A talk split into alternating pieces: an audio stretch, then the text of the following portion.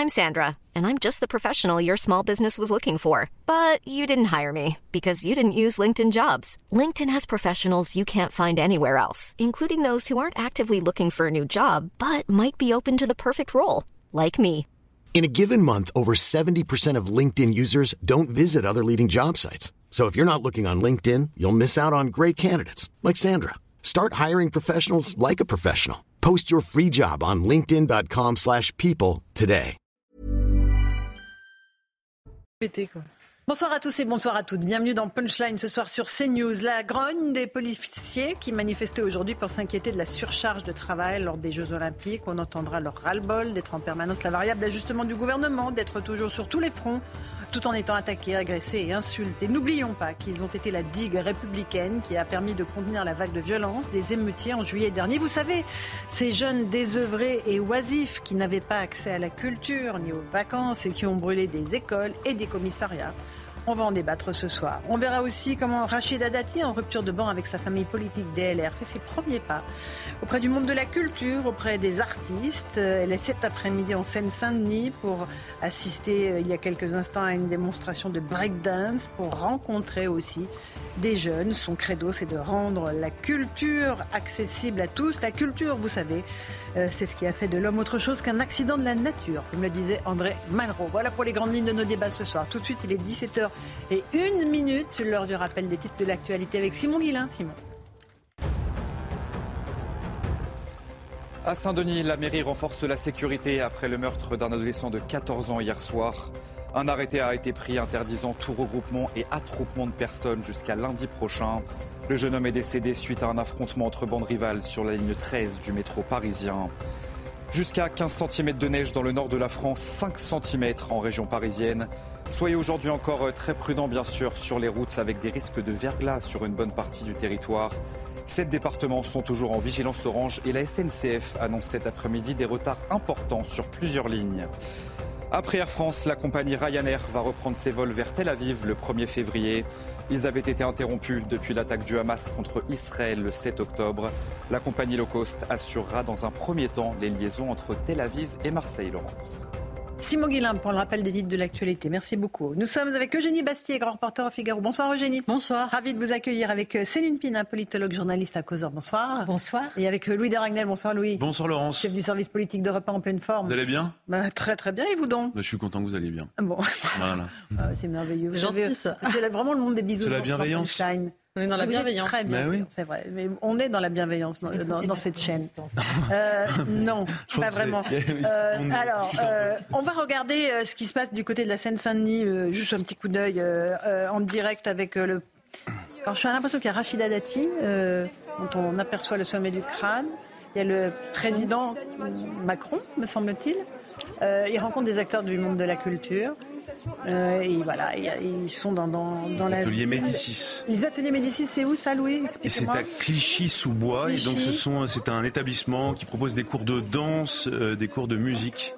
Euh, donc, aux jeunes euh, de, qui habitent euh, Bon. à Clichy-sous-Bois et à Montfermeil. Parfait, parfait. C'est les premiers pas de Madame Dati. Non, elle a fait déjà plusieurs visites hein, en tant que ministre de la Culture. Là, c'est le premier déplacement euh, Ah bah non, mais avec en le, banlieue. avec le président, mais, avec le président. mais elle a fait déjà des déplacements depuis qu'elle Oui. a été nommée euh, la semaine dernière. Ok. Euh, Rachida Dati, en, en rupture de banc, je disais Eugénie Bastier avec sa famille politique, ça l'empêche pas d'avancer façon bulldozer comme d'habitude. Et oui, je pense qu'elle va nous donner euh, de, de larges occasions de commenter médiatiquement. Bon, c'est vrai que sa, sa sortie cette semaine restait quand même euh, un peu surprenante d'avoir dit que son objectif principal restait euh, la mairie de Paris.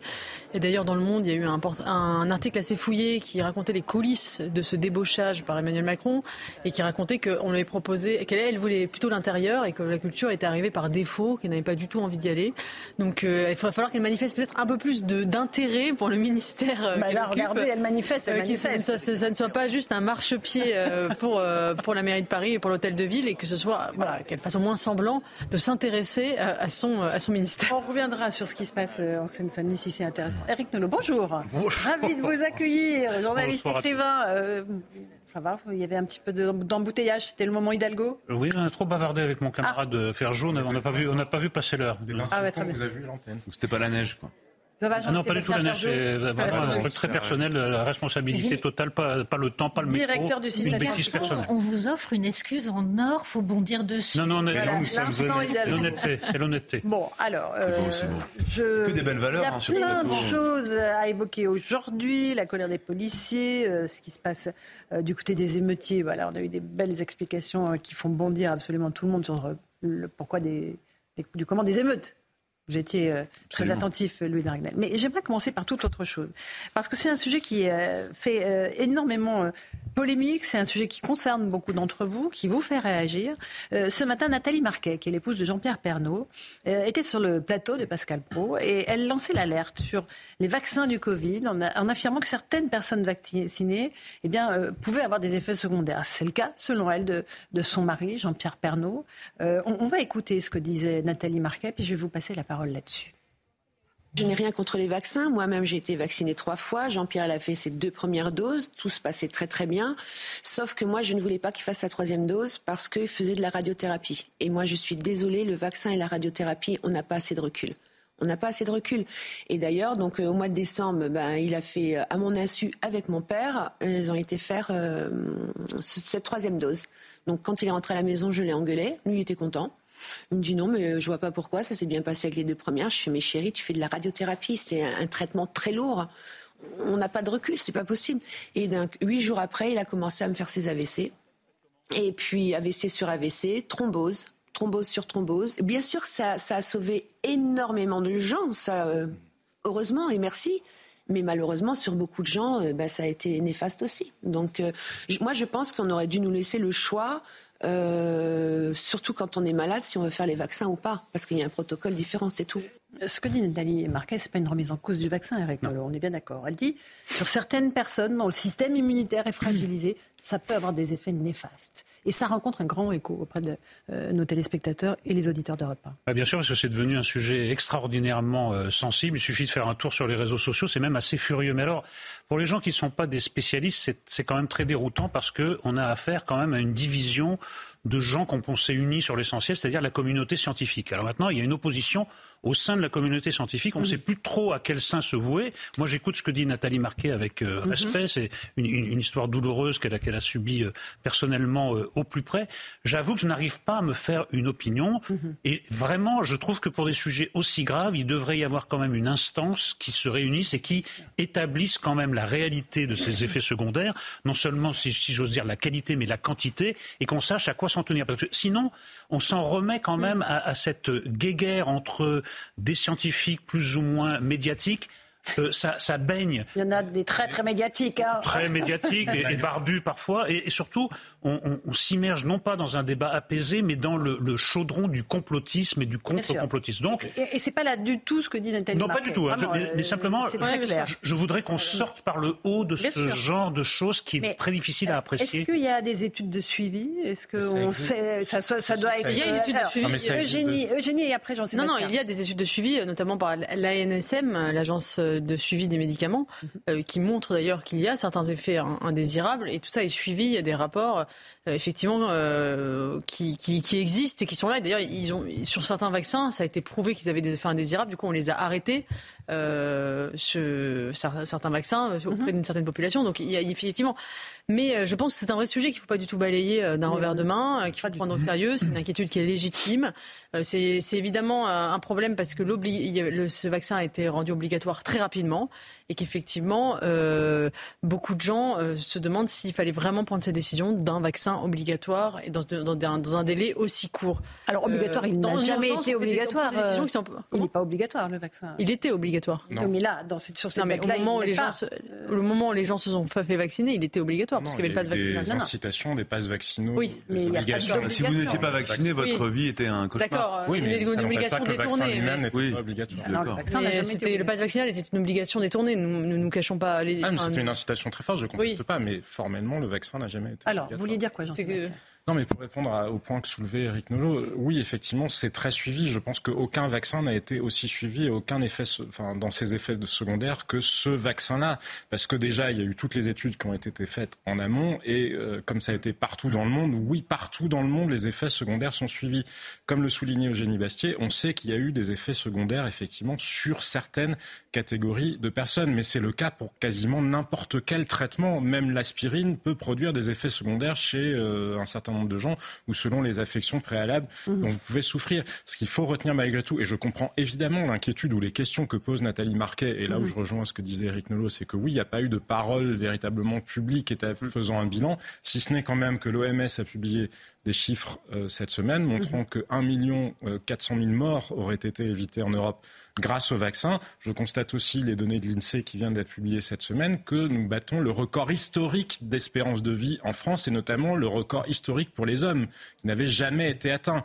Donc vous voyez bien que pour le coup, on ne peut pas exclure qu'il y ait eu des effets secondaires. Peut-être même que ça a pu provoquer des AVC et que c'est tragique pour les personnes qui l'ont subi.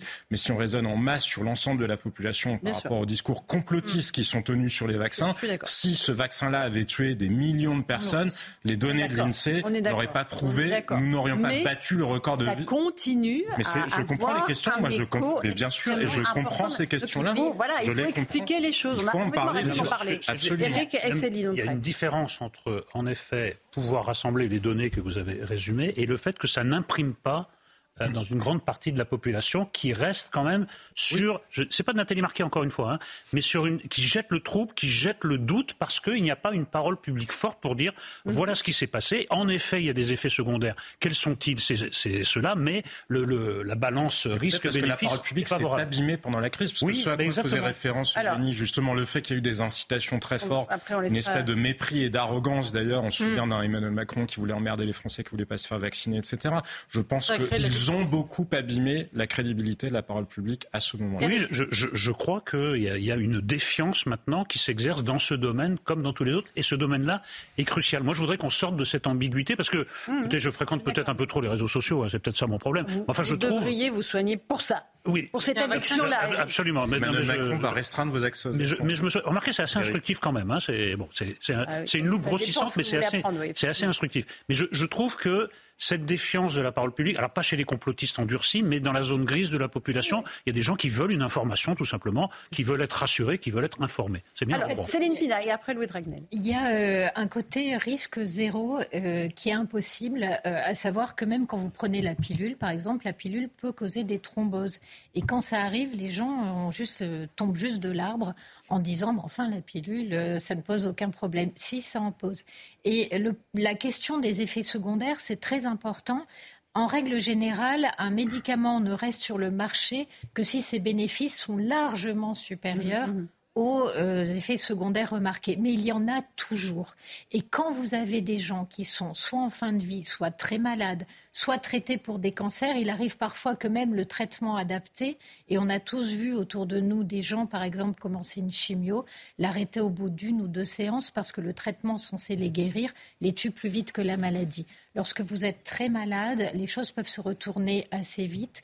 Je pense que le problème qu'on a, c'est finalement un rapport à la maladie, euh, un rapport à, ces maladies extrêmement graves, qui est aussi marqué par le déni et le refus d'accepter qu'on ne peut pas euh, sauver tout le monde, que les médicaments ne sont pas des miracles sur pattes. Et je pense que là-dedans, c'est aussi nous qui sommes confrontés à, à notre propre finitude, à nos propres angoisses. Et quand on dit on ne pourra pas sauver tout le monde, ben, on se sent un petit peu trahi. Et, et qu'on le veuille ou non, on en veut un petit peu euh, aux médecins. On a un rapport compliqué aux médecins aussi. Oui, alors Louis Dragnel, Je- non, je- trépigne depuis tout à Je l'heure. suis- C'est sympa, vous. Je suis assez d'accord avec ce que vient de dire euh, Céline Pina. Euh, et, et je pense qu'en fait, il est, si vous voulez lutter contre le complotisme aujourd'hui, le meilleur moyen, c'est surtout de parler des effets secondaires. Euh, parce que si vous n'en parlez pas, évidemment, Oui, oui. euh, ça donnera l'impression que vous voulez dissimuler quelque chose. Et, et donc, c'est ça qui nourrit la bête.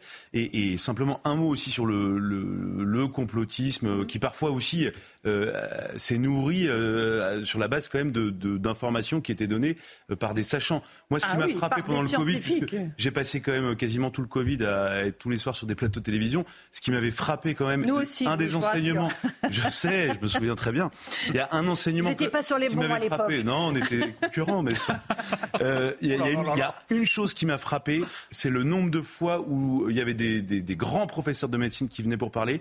Ils affirmaient des choses et en sortie de plateau, ils disaient, je lui disais, mais vous êtes sûr de ce que vous dites Ah, moi, Et ils entendu nous trucs. bah, je suis pas vraiment sûr. Moi, je me rappelle, au, Euh, au- et il au beau disait milieu de l'épidémie une chose de et son Covid, contraire parfois. que par exemple, le virus pouvait vivre 9 heures sur une table. Ah, on était en panique. Ah, je me rappelle de cette période, Et vous avez Vous des pontes qui vous affirment ça en sortie de plateau. Ils Mais vous disent, c'était des pontes, ils, oui. ils vous disent qu'en fait ils sont pas sûrs. Et donc euh, simplement, je suis pas là en train de faire la défense des complotistes. Je, euh, simplement ce que j'ai, pu observer, euh, c'est que vous mettez en, en- parfois en contradiction des propos qui ont été tenus un jour et 15 jours plus tard. Vous vous dites mais c'est pas possible. euh, la même personne a dit tout et son contraire. Et, et ça, je comprends que ça puisse troubler des gens qui, comme moi par exemple, sont très éloignés. Moi, j'ai pas de médecin dans ma famille.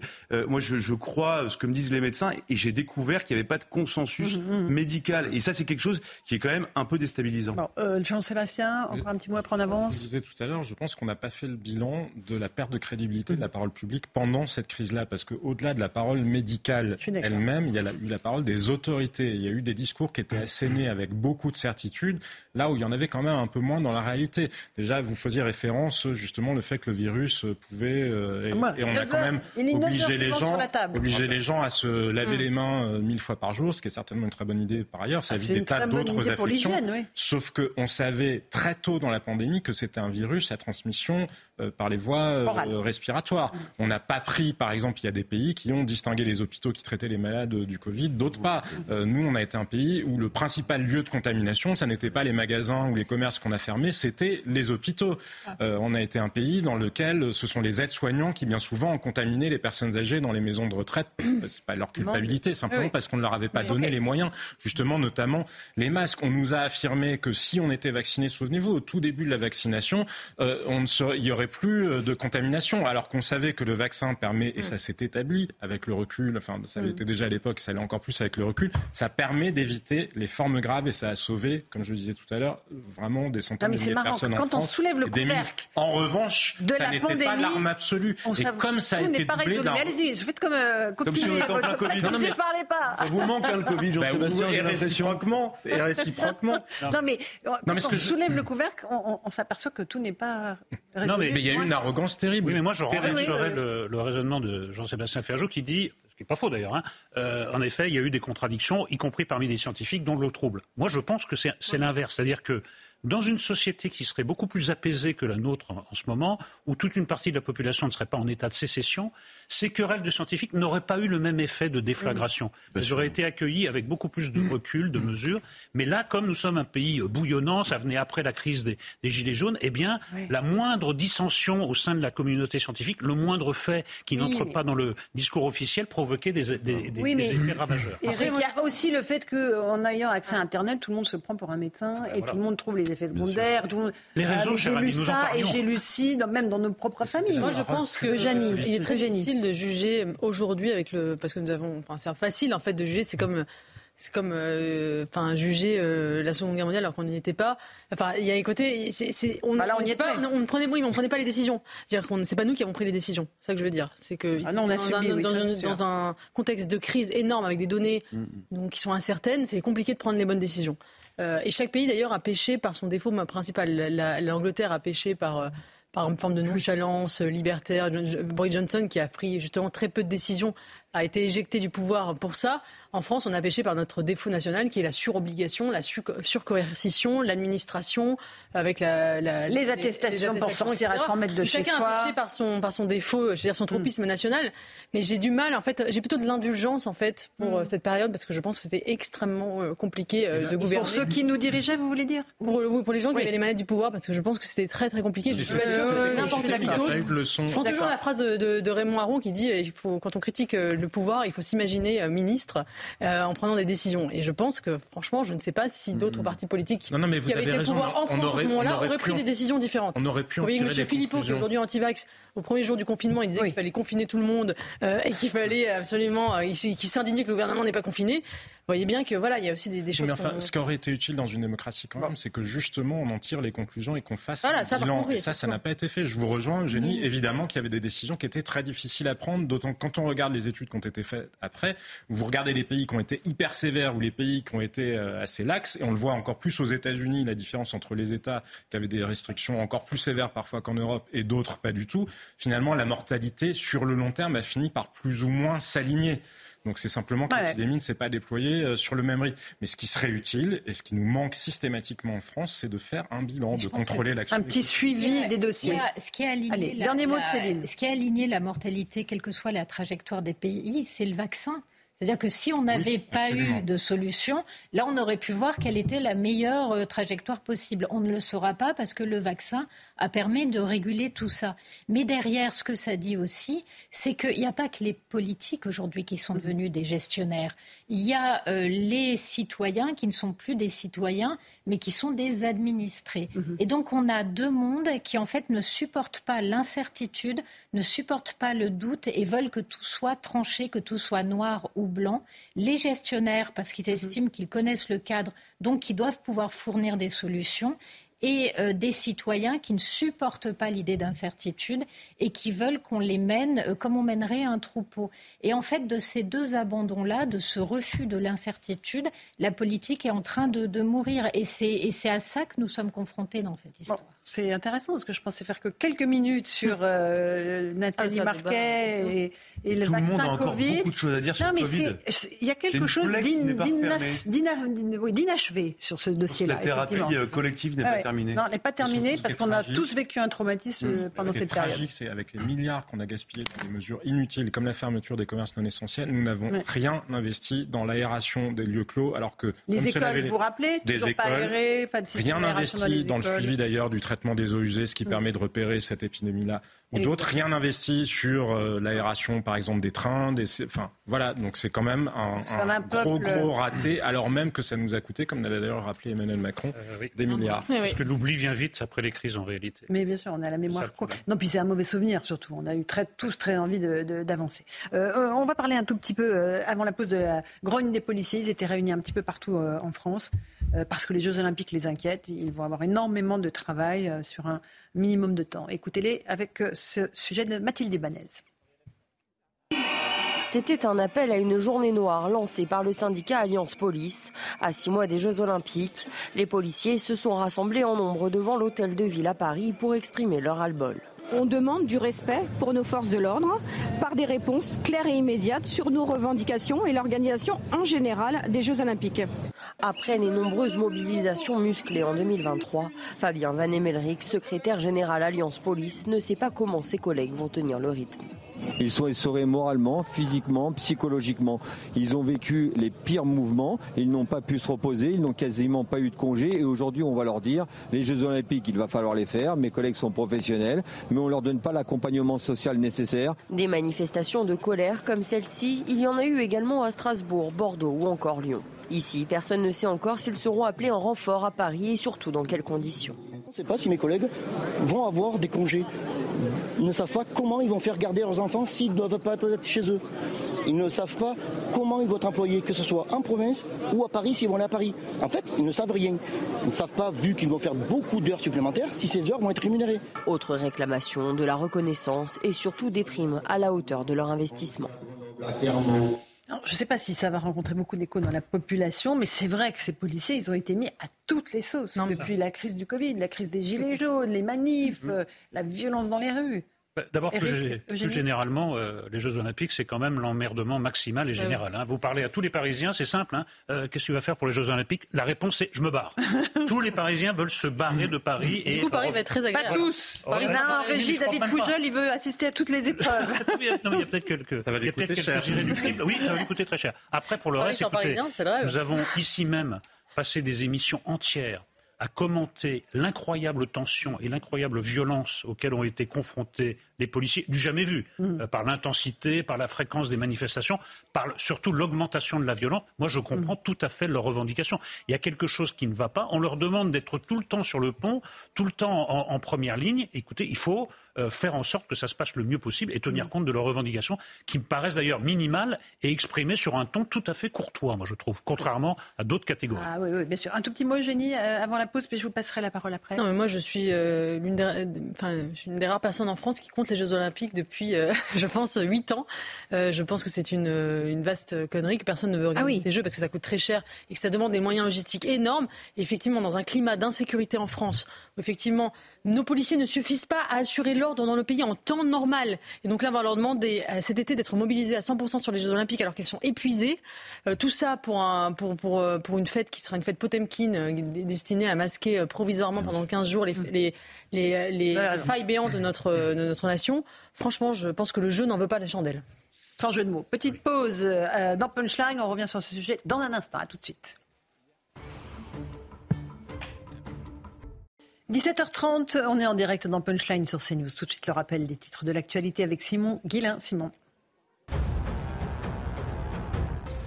Se dirige-t-on vers une escalade du conflit au Proche-Orient? Le Pakistan annonce, je cite, avoir frappé des caches terroristes en Iran. Ces explosions survenues dans le sud-est du pays auraient fait neuf morts, selon le gouvernement pakistanais. Des attaques qui interviennent au moment où les Houthis du Yémen multiplient leurs offensives en mer Rouge. En Turquie, un footballeur a été renvoyé en Israël après avoir réclamé la libération des otages retenus dans la bande de Gaza. Eden Karsef, qui évoluait dans le club turc de Bazak Seir, a été prêté au Maccabi Tel Aviv. Lundi, un autre joueur israélien a dû quitter la Turquie pour avoir brandi un message en soutien aux otages. Et puis, soupçonné d'être à l'origine de plusieurs centaines de fausses alertes à la bombe, un adolescent a été interpellé à Laval en Mayenne, indique aujourd'hui le parquet de Rennes. Le jeune homme de 13 ans, scolarisé en classe de 4e, a été arrêté hier à son domicile. Il a été identifié par la police judiciaire. Merci Simon euh, Guillain. On parle de la police euh, qui est en colère. Ils ont manifesté un petit peu partout aujourd'hui en France. Euh, Céline Pina, colère légitime ou colère, euh, disons, syndicale, euh, qui vise à obtenir des primes pour euh, des heures supplémentaires, des congés qui ne seront pas pris cet été L'un n'empêche pas l'autre, mais en tout cas, la légitimité de la colère, on peut la reconnaître. Il faut quand même avouer que les policiers ont encaissé toutes les crises euh, créées ou gérées euh, par Emmanuel Macron et qu'on a quand même le sentiment euh, que finalement, le premier quinquennat comme celui qui s'annonce euh, sont à peu près la répétition des, mêmes choses et qu'on va encore aller de crise en crise. Autrement dit, plus l'impuissance politique grandit, plus grandissent aussi les attentes des citoyens et, ces deux logiques qui ne se rejoignent pas ne peuvent créer que des frustrations. Et comme on a euh, une population qui est diversement éduquée, dira-t-on, euh, bah, ces frustrations, elles déclenchent de l'ensauvagement, de la violence. Donc leur quotidien est déjà extrêmement lourd. Les crises euh, sont répétitives. Et là, en plus, en fin d'année, ils vont avoir à la fois géré le, 4, le 80e anniversaire du débarquement de Normandie, plus euh, ben, le, le, les Jeux olympiques, je pense qu'on euh, peut entendre leur fatigue, on peut comprendre leur inquiétude, d'autant qu'on a le sentiment qu'il y a une forme d'incompréhension entre la préfecture de police et les organisateurs des Jeux olympiques, parce qu'on entend de plus en plus les inquiétudes de la préfecture, et on peut avoir le sentiment qu'en face, il y a un petit côté, eh ben, débrouillez-vous, euh, nous on donne des ordres, vous êtes là pour faire en sorte que les choses se passent bien, et on a le sentiment que ces tensions, elles on espère qu'elles finiront par se résoudre, mais qu'en tout cas, elles sont encore palpables alors qu'on n'est Je suis pas, pas loin que la de- préfecture de police, parce que là, euh, Gérald Darmanin a fait une grosse réunion lundi matin en Seine-Saint-Denis, justement, avec euh, tous les préfets, euh, tous les, les- les policiers sur les JO, ça, ça semblait assez aligné. Euh, mais bon, euh, il y a peut-être au niveau des, des échelons peut-être inférieurs un sur peu la, de, sur la question des, notamment des bénévoles et des accès aux accès sécurité, sécurisés. Il y a beaucoup de bénévoles et il y a beaucoup d'inquiétudes sur comment est-ce qu'on protège certaines zones parce qu'on n'est pas sûr que tous les bénévoles euh, soient contrôlés. Tout ça. Absolument. Louis, Louis, un petit mot. Jean-Sébastien, ça vous inspire ou pas On avance Ah non, mais moi, moi ça m'inspire beaucoup parce que je pense qu'en fait c'est le c'est la goutte d'eau qui fait déborder le vase pour les pour les Mmh. policiers. En fait, tout- c'est un peu ce que disait Eric Nolot tout à l'heure. C'est-à-dire, on leur donne toutes les missions sont prioritaires. En plus, ils se prennent des, des honnêtement euh, des volets d'insultes à chaque fois qu'ils font du maintien de l'ordre à l'occasion de Ah oui. manifestations. Euh, on leur a demandé de renoncer à beaucoup beaucoup de choses, beaucoup de vacances. Et donc là, ils se disent, euh, on va pas avoir le droit de prendre de vacances entre le 24 juillet et le 11 août. On nous contraint à prendre nos vacances 10 jours maximum entre le 15 juin et le 15 septembre. Et pendant que tout le monde va vivre euh, des pains et des jeux, bien nous en fait on, est encore de corvée une fois de plus pour un événement qui euh, et là je rejoins ce que disait Eugénie Bastier. moi je trouve que c'est tout est excessif, c'est le gigantisme à son paroxysme. Et à chaque fois, on nous vend dans tous les pays, à chaque fois qu'il y a eu des Jeux Olympiques, on expliquait que c'était pour le bien des gens, que c'était génial et que ça participerait au rayonnement de ces pays-là. Mais en fait, à chaque fois, tous les pays sont désabusés. Je, prends, je me souviens de l'exemple anglais, je me souviens de l'exemple grec, où il y avait le village olympique qui était tombé en ruine, plus personne ne savait euh, qu'en faire à la fin. Euh, on nous explique que c'est bon pour la croissance. Je peux parler de 92 Albertville, coûte... c'est très bien passé. Les ouais, Jeux Olympiques d'hiver, euh, ah, c'est pas la même chose. Oui, les Jeux Olympiques d'hiver. Et, et, je pense qu'en fait, euh, bon, allez, non mais aujourd'hui, il y, y, a quasiment plus aucun pays qui veut, qui ne veut organiser les Jeux Olympiques chez eux. Arrêtez, ils se battent tous pour les faire. Non, non, il y a beaucoup moins de pays. Et donc je pense qu'il faudrait réfléchir pour tous les amoureux des Jeux Olympiques. Mais on peut créer, euh, il y a peut-être une ville, un pays qui serait ravi de les accueillir euh, tous les quatre ans dans son pays. Bien, on, décide de sanctuariser un endroit. C'est beau votre générosité, Louis. Ah ouais, ouais, mais non, mais s'il y en a qui en fait. Offrons-le, mais, mais pas chez nous. Mais, oui, non, mais vous êtes un dictateur, en fait, Louis. Si, si, vous voulez au même endroit. Tous ceux qui vous disent face caméra que c'est génial, c'est à l'exception des gens des Jeux Olympiques. Laurence, dans les organisateurs, tous les, tous les organisateurs qui, euh, face ah bah, caméra, bah, vous, disent c'est super. Quand, honnêtement, quand on ferme le micro, ils vous disent tous que c'est l'enfer, que c'est trop compliqué, qu'ils n'en veulent pas. Qui a eu l'idée des Jeux Olympiques en premier Un Français. Voilà. Oui, bah, je, oui, oui, c'est. donc c'est la France. Non, bah, merci Louis. Vous nous les collez tous les 4 ans. Mais moi je trouve que c'est sur les devenu tout est excessif. Oui, bah, enfin, que la euh, Grèce se réorganise. Oui, bah, bien sûr, on vient au retour aux sources. Jean-Sébastien, un petit mot en avant.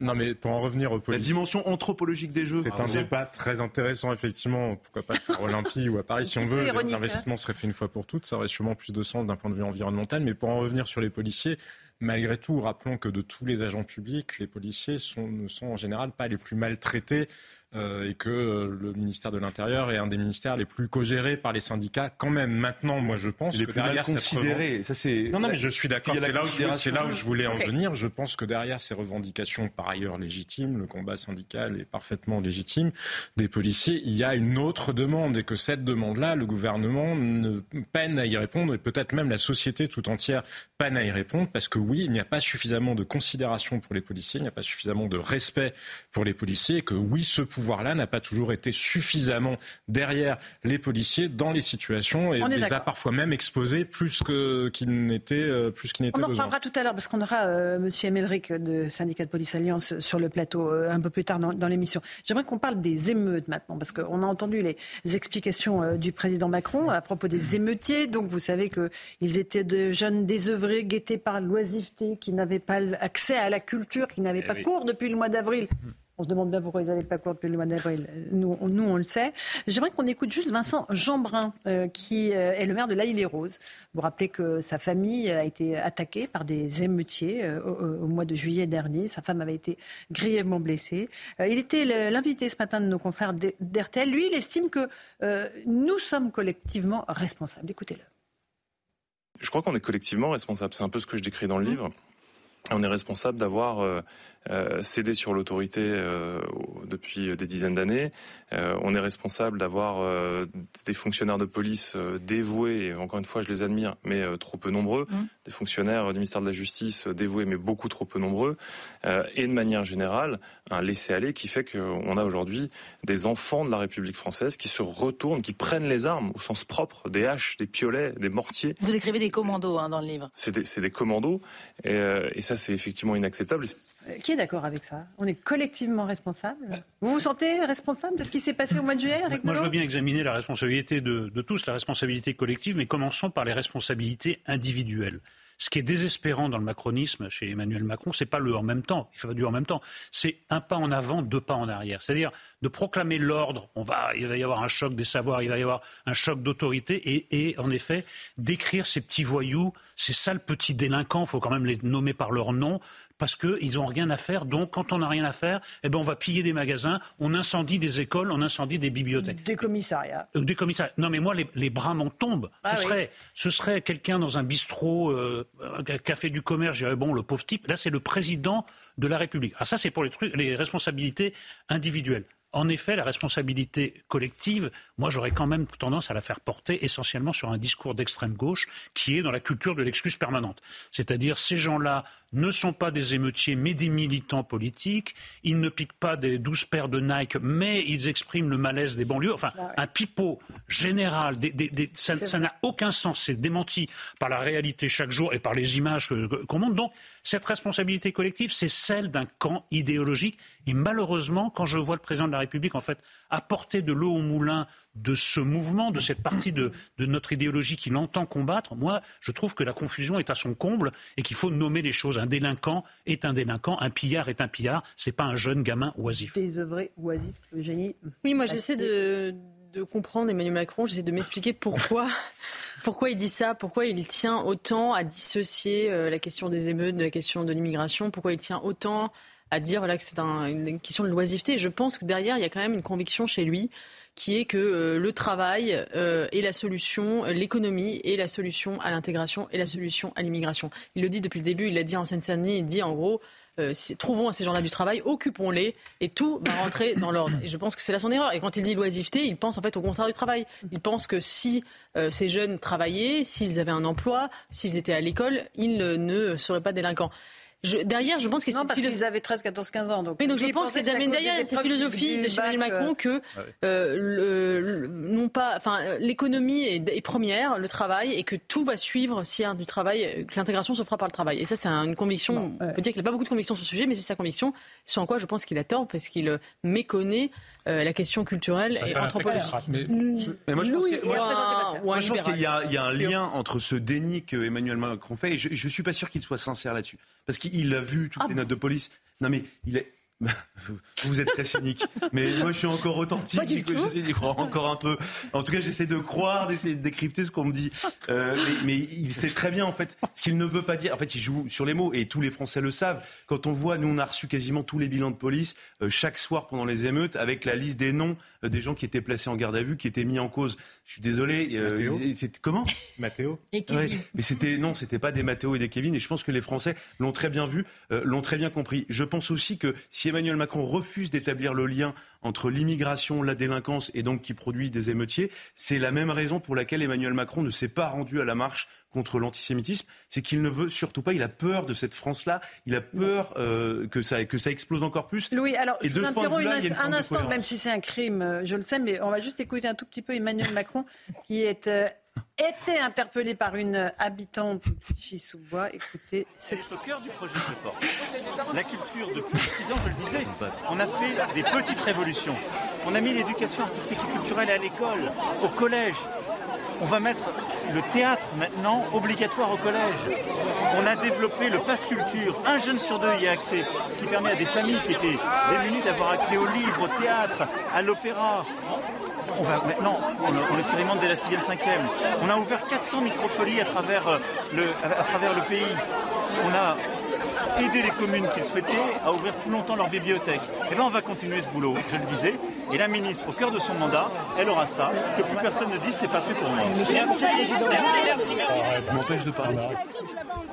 Voilà pour euh, cette incise euh, qui a brisé l'élan que vous aviez pris, Louis de Ragnel. Pas que ce sera, ça Continuez votre tirade, terminez.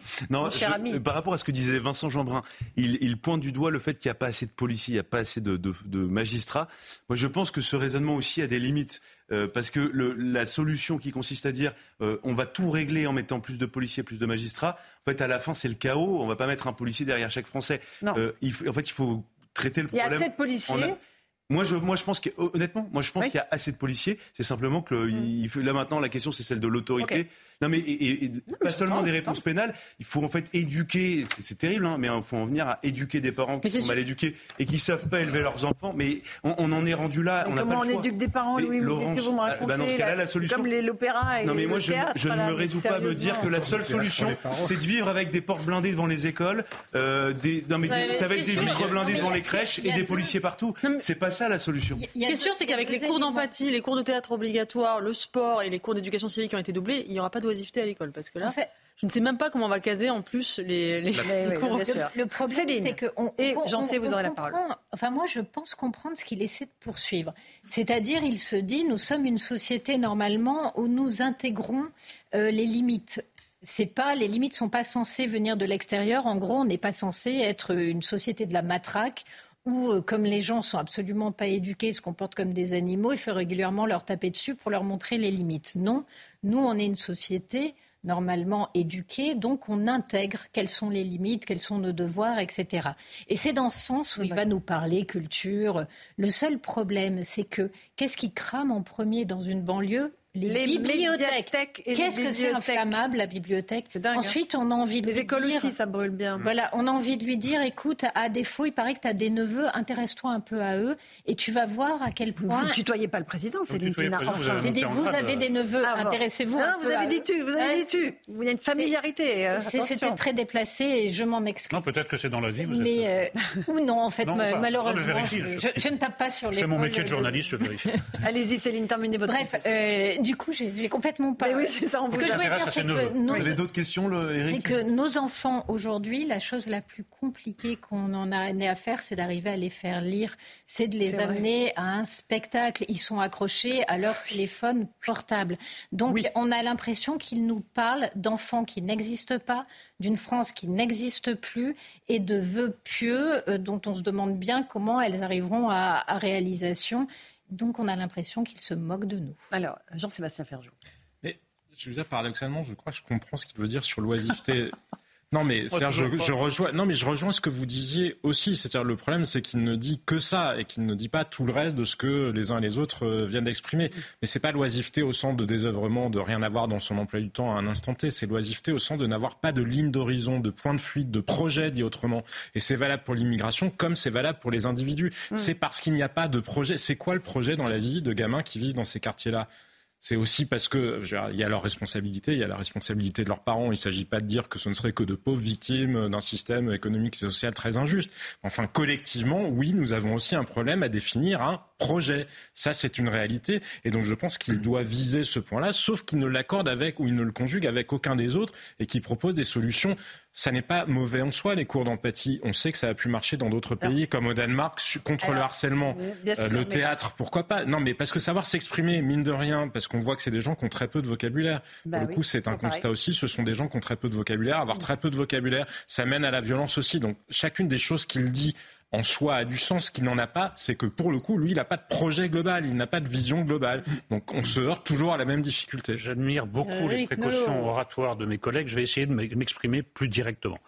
À mon avis, Emmanuel Macron a fait un calcul très simple, c'est qu'il sait que pour changer la situation, il faudrait prendre des mesures extrêmement dures, extrêmement contraignantes, extrêmement difficiles à mettre en œuvre. Donc, il choisit de ne pas le faire et de s'en euh, tenir à des réformettes qui ne sont pas toutes nulles. Par exemple, il y a une commission qui se réunit sur le, le contrôle des écrans. On peut peut-être en attendre quelque chose. Mais Quoi, on- quoi précisément? Ben, justement, ils Qu'est-ce vont. qu'on peut en attendre ben, Sérieusement ben, peut-être des moyens. les écrans. Non, mais allez-y. Non. Cours, hein. Non, mais des Donnez-moi un moyens. Laurence, Chasser Non, les écrans, chasser les des contrôle- écoles, de, Bah, de la, de la maternelle jusqu'en terminale. Déjà. Allez-y. C'est Le contrôle Allez-y.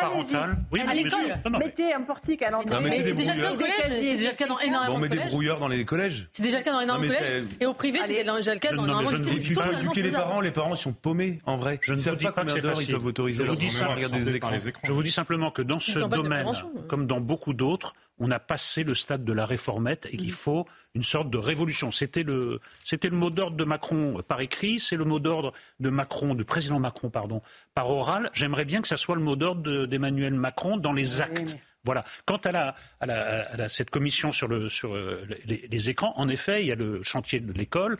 Il y a quand même des, des- des solutions techniques sur le contrôle parental qui est très difficile actuellement, qu'on peut améliorer. Je ne vous dis pas que ça va être facile, je ne sais pas si ce sera décisif, mais au moins ça, ça va dans le bon sens. Maintenant, le- le- vraiment, l'heure est à des mesures extrêmement violentes. Je pense que... Violente Ça, Non. ça va dans le bon Mais- sens.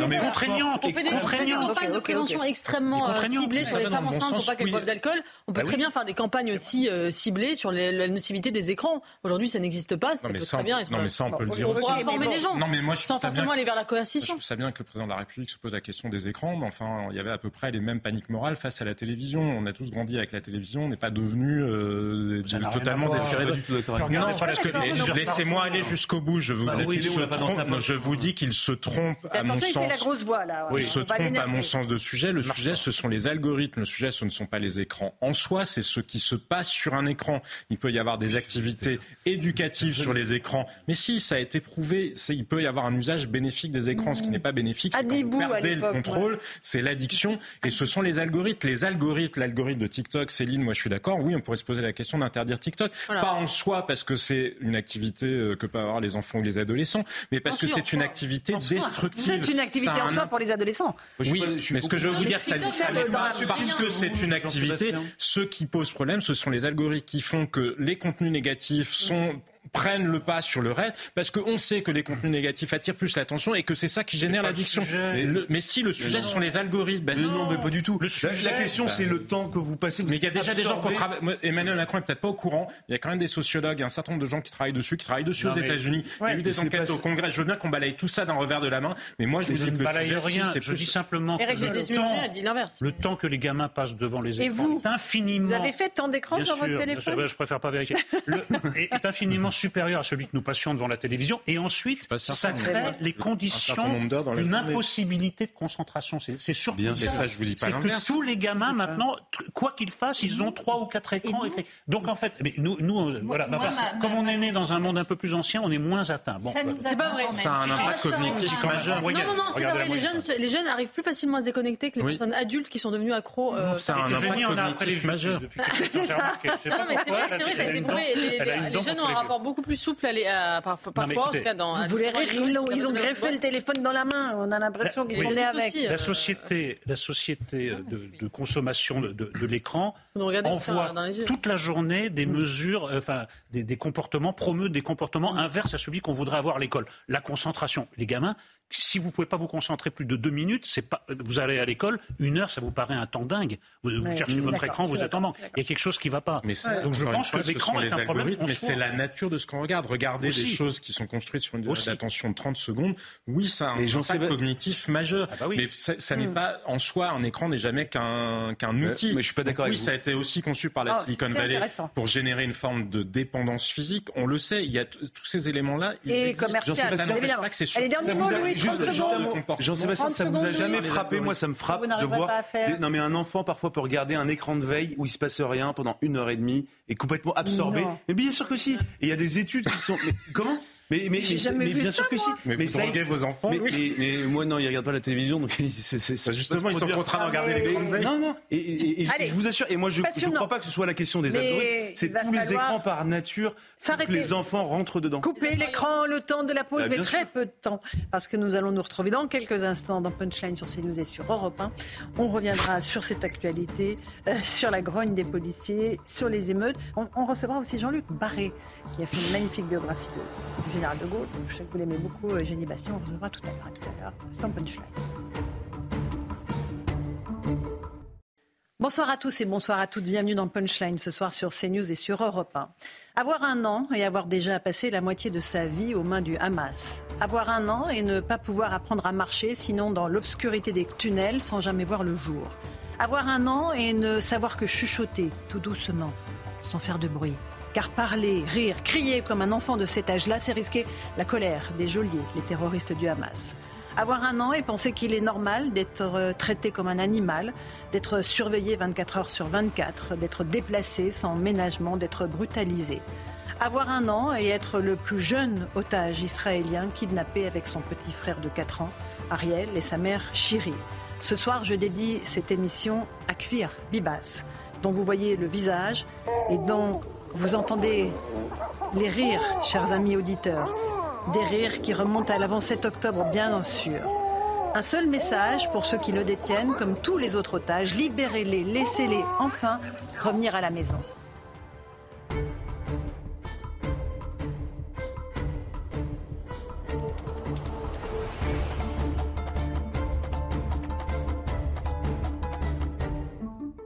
Il est 18h. D'abord, le rappel des titres de l'actualité dans notre émission Punchline sur CNews et sur Europe 1. Un élève et une enseignante ont été blessés ce matin lors d'une intrusion dans un lycée d'Angoulême.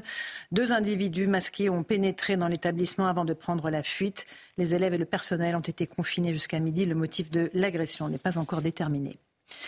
À Saint-Denis, la mairie renforce la sécurité après le meurtre d'un adolescent de 14 ans hier soir. Un arrêté a été pris interdisant tout regroupement et attroupement de personnes jusqu'à lundi prochain.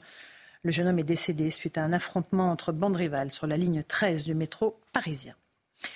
Des peines allant de trois mois à trois ans de prison avec sursis requises contre trois policiers jugés pour l'interpellation de Théo Louaka. La peine la plus lourde a été requise à l'encontre de l'auteur du coup de matraque qui a grièvement blessé la victime. Pour les deux autres accusés, l'avocat général a demandé six et trois mois de prison avec sursis.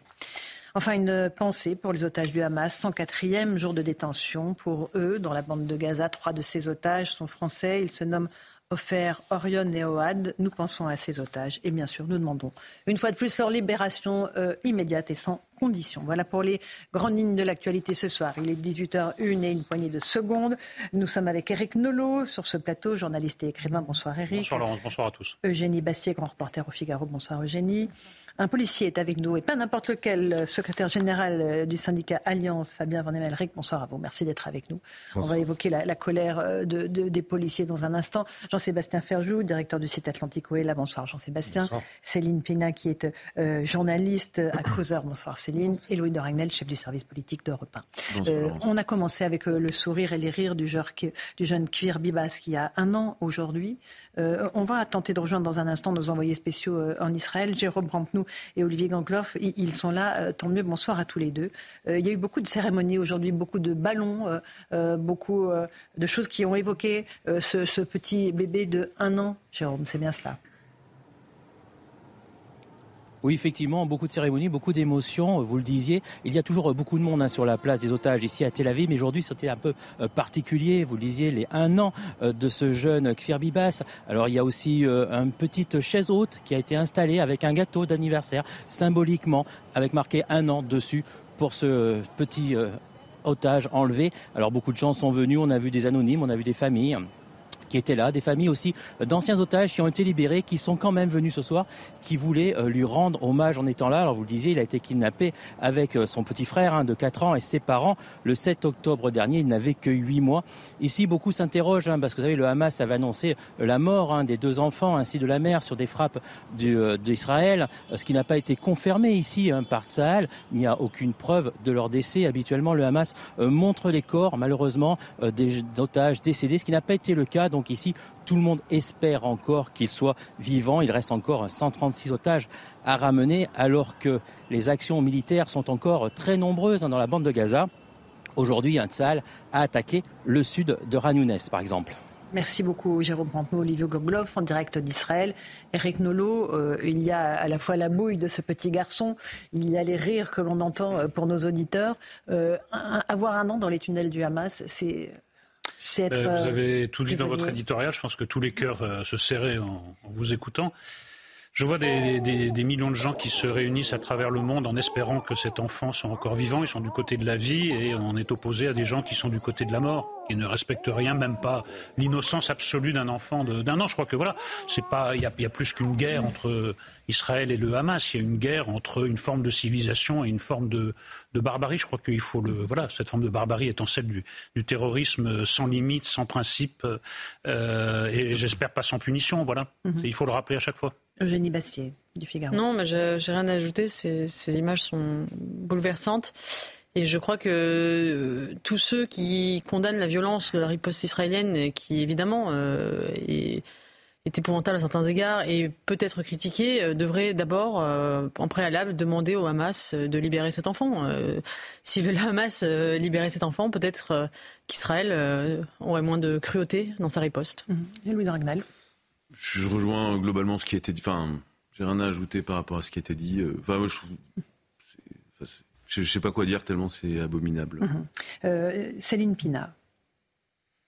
En fait, le problème, c'est que quand on entend euh, cet enfant rire, on entend les enfants qu'on a eus, on entend. Il n'y a, rien de plus similaire que les rires d'enfants, donc ça fait remonter tellement de choses.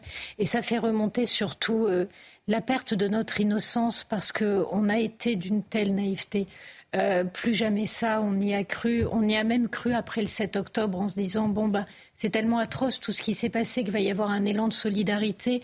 Euh, et ce qu'on a vu exploser, c'est l'antisémitisme. Mhm. Donc en fait aujourd'hui, on est face à au retour de l'inhumanité, au retour de bah, finalement, on, a mythifié notre combat contre le nazisme, on en a fait un combat pour la liberté.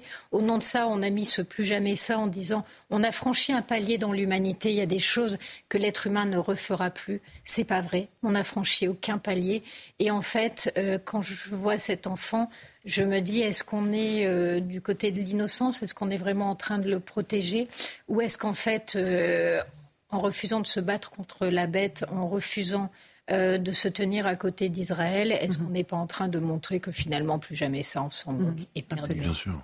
Et, moi, moi, j'arrive pas à m'en remettre. Mhm. le 7 octobre, ça a brisé quelque chose, et, je ne sais pas comment on peut se remettre de ça. Quand on a cru profondément qu'on avait gagné la deuxième guerre mondiale, en fait, on l'a pas gagné.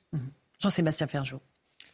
Comme le disait Céline Pina, je pense qu'en tant que parent, peut-être que euh, rester sans voix face à ces images-là, face à tous les enfants parce qu'il y a euh, effectivement ces deux enfants qui sont encore otages, mais tous ceux aussi dont la vie est perturbée en Israël parce qu'ils sont déplacés, tous les enfants évidemment palestiniens qui sont victimes aussi de ce conflit qu'a initié le Hamas. Et moi, ce qui me frappe, c'est l'inversion de valeur à laquelle on assiste sur la scène internationale en termes de droit international, d'ordre public international, avec ce procès qui se mène à l'heure actuelle contre Israël à la Cour internationale de justice de La Haye, avec euh, l'Afrique du Sud qui a engagé une procédure pour faire condamner Israël pour génocide.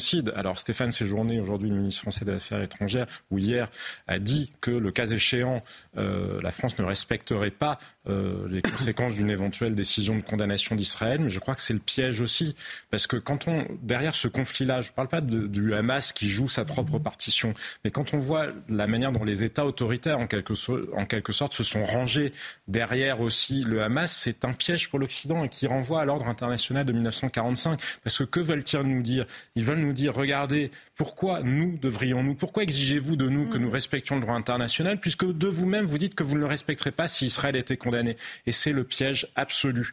Et il faudra bien trouver une réponse parce que nous ne sommes plus dans le monde d'après 1945, nous ne sommes plus non plus dans le monde d'après 2001 où il y avait une espèce de domination occidentale, de Pax Americana. Et il faut que nos cadres intellectuels nous les adaptions parce que sinon nous allons subir ces inversions de valeurs dont témoigne le fameux procès à la haie. Mhm. Je, suis d'accord avec ce, que, ce qui vient d'être dit, parce qu'en fait, on pensait être fort avec les critères d'autrefois. En réalité, on est extrêmement faible. Euh, Emmanuel Macron parle de réarmement, maintenant c'est un peu le mot-clé, euh, sorti un peu à toutes les sauces. Mais je pense réellement qu'il faut se réarmer euh, moralement, peut-être pas avec le réarmement dont, fait, dont parle le président, mais un véritable réarmement. C'est-à-dire qu'il faut changer tout le logiciel. On peut plus fonctionner et vivre en se disant on est fort, en disant vous n'aurez pas ma haine. C'est plus possible. On pourra plus pleurer avec des crayons et des trombones. Bah, tout ça est devenu absolument en fait mm. pathétique, anachronique par rapport aux enjeux du moment. parce qu'en fait, en face, euh, c'est des vrais méchants. Euh, c'est pas des gens qui se disent ah zut, il y a une manifestation avec euh, un million de personnes à mm-hmm. Paris, donc on tremble. Non, non, non. Maintenant, c'est du concret, c'est du tangible, et je pense que le pays n'est absolument pas préparé ni matériellement ni moralement, parce qu'on voit encore plein de gens qui ont des, états d'âme. on voit que les, gens hésitent. On en voit qui nient, qui font du négationnisme. Oui, mais, le pire à la limite, c'est, enfin, je vous dis pas que c'est bien, mais, mais c'est l'espèce de, pardon de parler comme ça, mais de ventre mou ou avec plein de gens qui ne savent pas trop quoi penser, alors qu'en réalité, euh, on est vraiment en guerre face à ces gens-là, avec une nouvelle guerre. Ce ne sera pas la guerre qu'on a connue par le passé, ça va être des guerres hybrides où on est sans cesse harcelé, menacé, où il y a des coups de boutoir en permanence. Et, face à cela, objectivement, nous ne sommes absolument pas prêts et on est extrêmement faible. Entièrement d'accord. Non, moi je, je, pense que ce qui se passe à, à la Cour pénale euh, de justice est extrêmement intéressant parce que je, je trouve que l'accusation de génocide est absolument absurde, évidemment, puisque Israël ne cherche pas délibérément l'élimination du peuple palestinien. Ça a été répété par de nombreux gouvernants euh, israéliens à longueur d'antenne et on ne pas, pas en prenant les déclarations de quelques euh, trublions qu'on peut monter une, une telle accusation. Euh, mais ce qui se joue est quand même intéressant parce qu'on vous parliez de la Shoah, c'est intéressant parce que ce qui joue c'est un clivage entre nord-sud en réalité et une inversion non pas des valeurs mais des visions de, de, de la façon de voir le monde. Et c'est vrai que pour l'Occident, le, crime absolu, parce que c'est notre crime, c'est la question de la Shoah et de la Seconde Guerre mondiale. Pour le Sud global, le crime absolu, c'est la colonisation. Et ce procès qui est hmm. fait euh, euh, à la Compagnie internationale, c'est le procès de la colonisation. Pour eux, le crime absolu, c'est ça. Et, euh, et, effectivement, chacun a ses victimes, chacun a ses enfants nous, on compatit, on a le cœur serré en voyant cet enfant euh, israélien, mais sur toutes les télés euh, du, du, sud global, ce sont des enfants palestiniens, des cadavres d'enfants palestiniens qui sont montrés.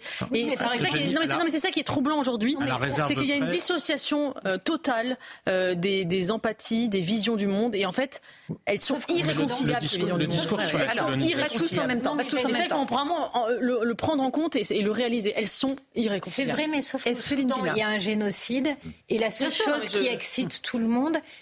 c'est euh, de taper sur Israël. Parce qu'en revanche, au Soudan, ou ce qui se passe au Yémen, euh, les mêmes n'en ont rien à faire. Il n'y a pas de colonisation, entre guillemets, ce qu'ils considèrent comme de la non, mais, colonisation. mais justement, Jean-Sébastien, un petit mot. Génie, que vous tombez dans un des pièges, justement, euh, d'une rhétorique anti-occidentale. C'est comme ça non, mais que, parce que, que, que les imaginaires se construisent. Non, mais c'est vrai, le constat est juste. Non, ça, c'est un discours qui s'adresse à nous, des colonisations. Il y en a d'autres, des colons javanais que l'Indonésie installe en Papouasie occidentale. Il y en a des colons marocains qui s'installent au Sahara occidental.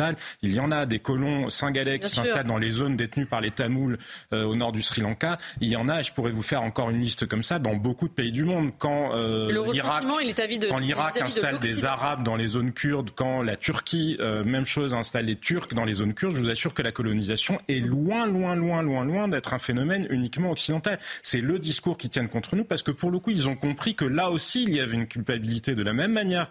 Et vous avez d'ailleurs commencé par là. Vous disiez que nous avons une culpabilité vis-à-vis -vis de la Shoah. Ça parle certainement, effectivement, l'Occident. Eux, ils n'ont pas. Non seulement, mais ils ne l'ont, mais ils ne l'ont pas pour la simple et bonne raison que justement, ils ont assez peu de, de culpabilité et de, de, mise en perspective de leur propre histoire, parce qu'ils jouent sur les deux cordes. Probablement, d'ailleurs, que la culpabilité de la Shoah, elle parle plus à la droite, et que la culpabilité de la colonisation, c'est ce qui mobilise plus les milieux intellectuels de gauche en Occident. Mais ça reste des manières de jouer Allez. sur le clavier de nos sentiments de culpabilité. Eric, le dernier oui, mot. mais justement, il ne faut pas oublier une dernière pièce du puzzle, c'est euh, l'extrême gauche européenne et l'extrême gauche oui. euh, française, qui eux ne sont pas du Sud, mais qui instrumentalisent. Mais c'est ce- voilà, exactement il, manquait, il cette pièce. Donc ça, ça joue beaucoup dans la perception, parce que ça fait des années, des années, même des dizaines d'années, que l'extrême gauche tient ce discours, en effet, de colonisation, de, de- de dénonciation de la colonisation israélienne. Je reprends euh, leurs termes, et il y a un travail comme ça de, de intellectuel qui est fait et qui a fini par infecter beaucoup de cervelles en France. Moi, je Allez, petite pause. On se retrouve dans un instant sur CNews et sur Europe 1. On évoquera la colère des policiers avec M. Emelric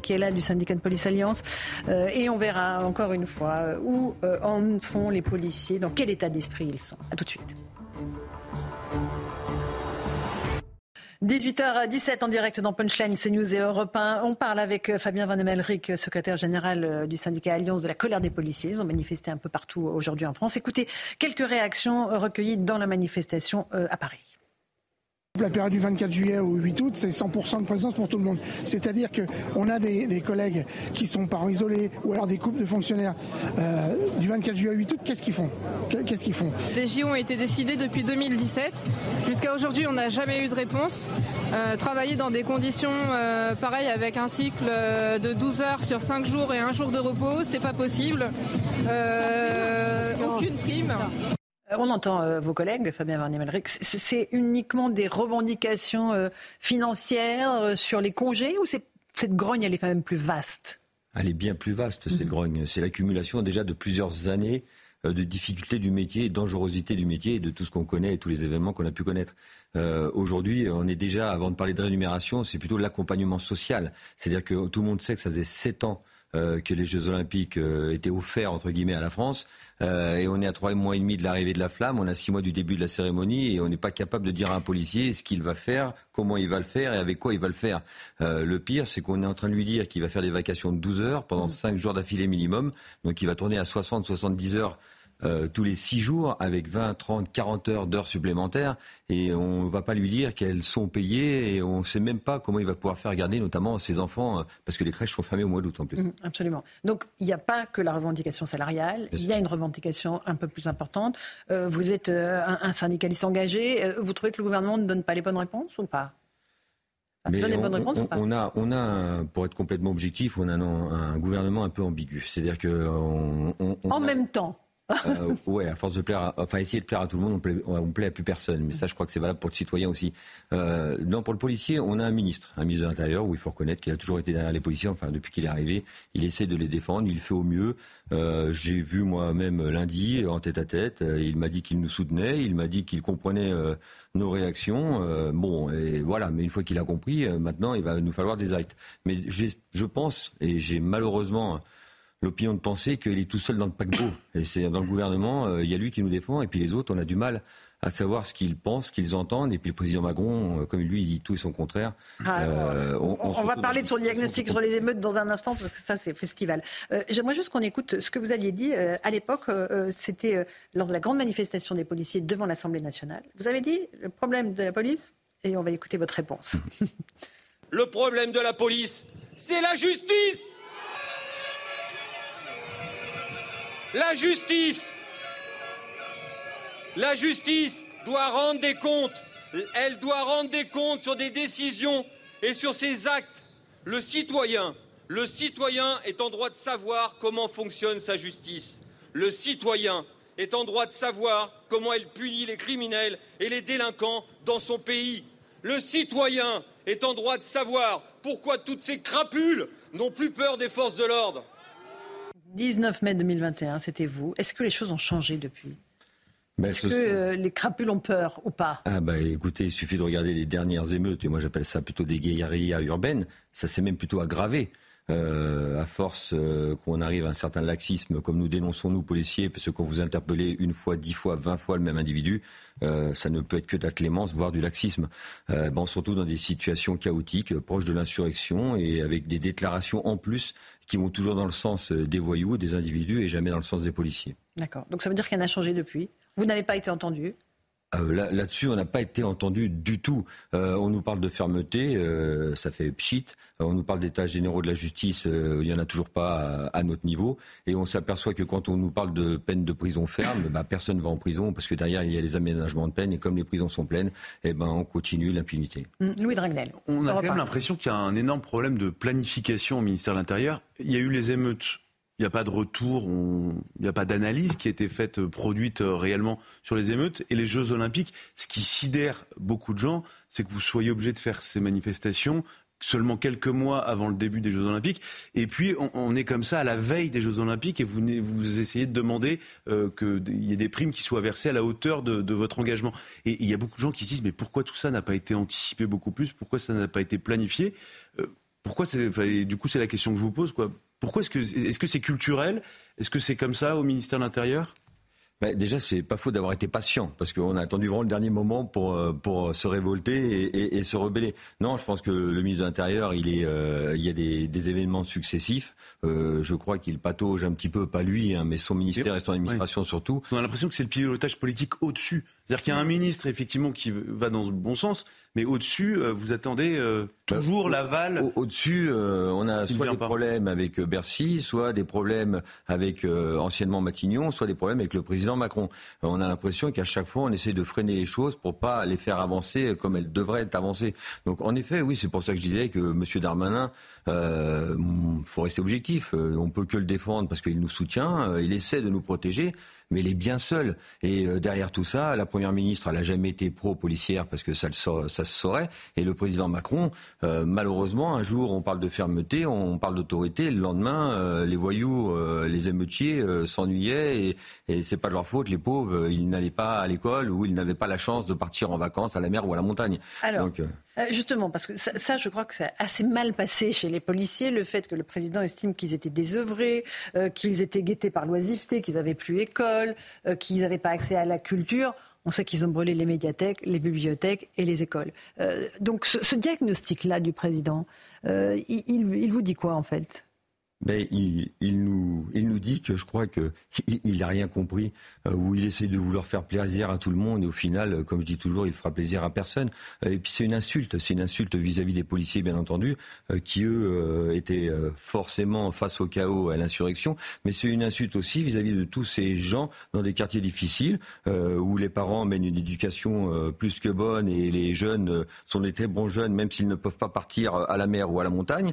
Et je crois que euh, c'est un moment où ils préfèrent être aveugles que de dire la vérité en achetant une pseudo-paix sociale qu'ils n'achètent pas. Il ne fait que euh, amplifier la situation, euh, l'augmenter et on va se retrouver derrière un fossé que malheureusement il sera très difficile après de revenir en arrière. Eric Nolot, vous écoutez ce ben, policier Oui, j'écoute. secrétaire général Alliance. La, la consternation ne se limite pas aux policiers, c'est la consternation de beaucoup de citoyens français de voir que nous avons un président de la République qui vit dans un monde parallèle, qui vit totalement hors sol. Parce que si les émeutiers sont des gens qui, s'ennuient, ça veut dire que bah, dans la vie, quand vous ennuyez, il y en a, qui préfèrent faire des mots croisés, les autres préfèrent incendier une bibliothèque, c'est un peu comme on veut, quoi, selon ses préférences.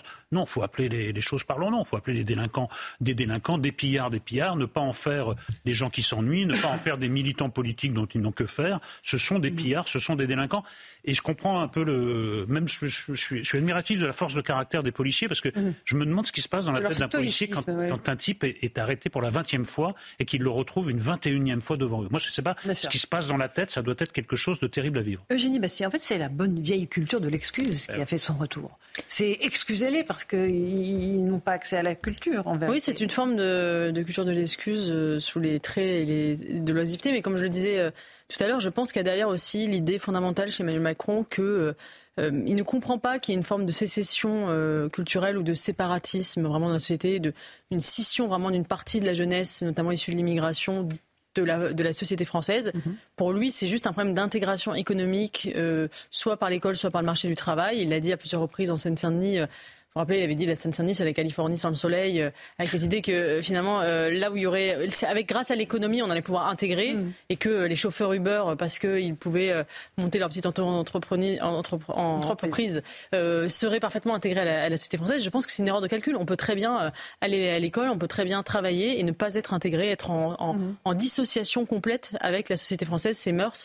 Et, c'est ça le, vrai sujet. Le sujet, il est culturel, il n'est pas économique. Très bien, Van de pour les réagir. Oui, juste ce qui est intéressant dans l'intervention du président de la République, c'est de voir les, têtes qui sont, qui sont derrière, et notamment les têtes de ses ministres. Parce que ce qui fait peur, c'est aussi ça. C'est pas que ces déclarations. Il suffit de voir la tête de M. Dupont-Moretti, euh, qui sourit parce que M. Macron vient de dire ça, et qui hoche la tête tout satisfait en disant oui, oui, c'est vrai, il a raison. Euh, les pauvres, ils n'ont pas pu partir en vacances, alors ils ont brûlé. Mais il suffit, hein. exactement. Et puis il suffit de voir, je crois de mémoire, c'était M. Attal, donc ça commençait bien pour lui, euh, qui hoche de la tête aussi et qui a l'air très satisfait des déclarations de M. Macron. pas vu les hochements de tête. Donc, ça m'avait échappé. nous malheureusement, on peut, on peut que s'inquiéter par rapport à une situation pareille, parce qu'on s'aperçoit que euh, c'est même pas une erreur, c'est mm. vraiment une volonté idéologique qui est très inquiétante pour nous. En tout Moi, j'ai ce qu'on écoute une élue de terrain, Marie-Hélène Toraval, la maire de Romans-sur-Isère. Euh, évidemment, euh, elle était sur le drame de Crépol, de la mort du jeune Thomas.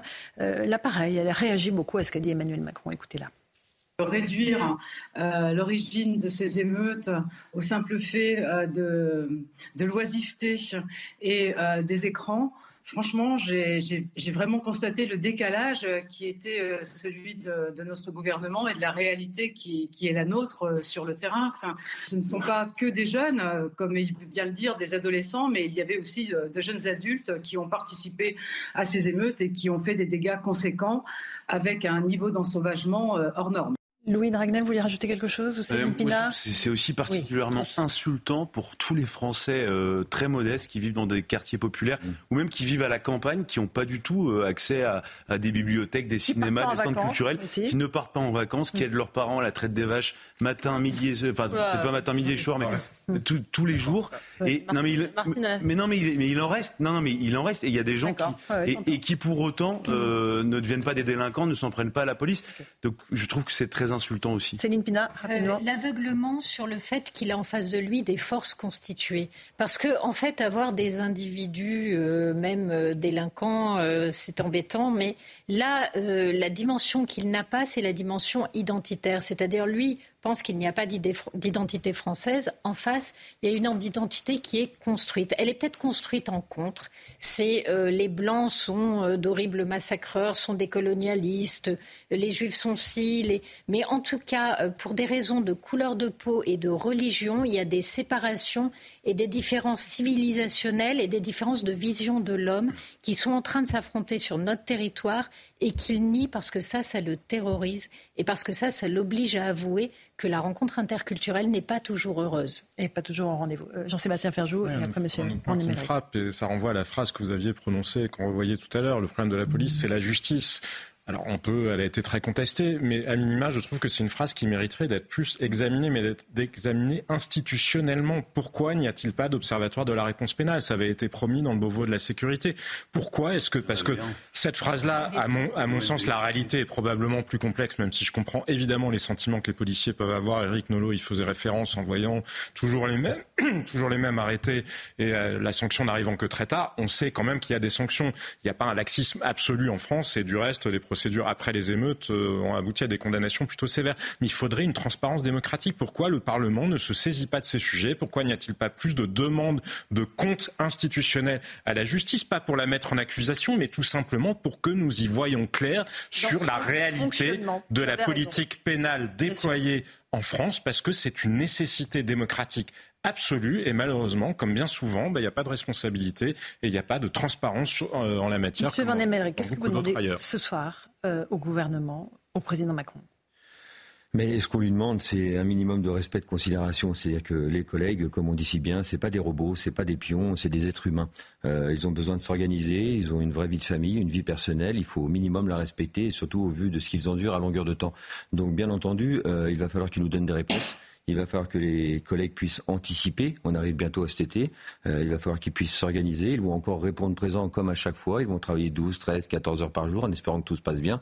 Euh, encore faut-il qu'ils puissent le faire. Un minimum de sérénité euh, serait déjà très très bien. Et puis le reste, quand vous faites des heures supplémentaires, bah, qu'elles soient payées. Je vois pas où est l'exception là-dessus. Mhm. Sur un site, enfin, un événement dédié, qu'on ait des heures supplémentaires payées, c'est pas la fin du monde. Euh, une prime pour les Jeux Olympiques, quand on fait 60 à 70 heures tous les 6 jours, je crois que c'est la moindre des choses. Et puis enfin, euh, que les collègues puissent être vraiment armés psychologiquement avec euh, un gouvernement qui les soutient et qui fasse en sorte, notamment, de toujours les soutenir et pas être à contre-courant comme il y a longueur de temps. Accessoirement, si tout est concentré sur la capitale cet été, peut se passer n'importe quoi d'autre sur le territoire national? Mais oui, parce que ce qui est valable sur les Jeux Olympiques, où tous les collègues seront euh, évidemment sur ces services d'ordre, alors ce qui est valable à Paris sera valable aussi par exemple à Lyon, mais il y a aussi euh, toutes les circonscriptions, mm. avec les renforts balnéaires qu'il n'y aura pas, et donc les renforts saisonniers. Mm-hmm. Vous avez des collègues qui vont avoir euh, trois fois plus de missions qu'à l'accoutumée. Donc tout le monde sera concerné directement ou indirectement par les Jeux Olympiques. Donc vous allez avoir des collègues qui sont sursollicités, où il y aura 100% de présents sur trois semaines minimum, avec peut-être zéro jour de repos sur les trois semaines. On risque, à mon avis, euh, mm. quelques soucis. Et la fatigue physique, morale et psychologique est très grande depuis euh, tout ce qui se passe depuis tant d'années. Rapidement, Eugénie? Oui, non, ce, qui est terrible, c'est les moyens qu'on doit mettre pour assurer ces jeux en paix. Ça en dit long quand même sur le degré d'insécurité de notre pays. Je ne suis pas sûre qu'il y a 20 ou 30 ans, on, est, on, a eu, on a eu besoin de mettre autant de moyens.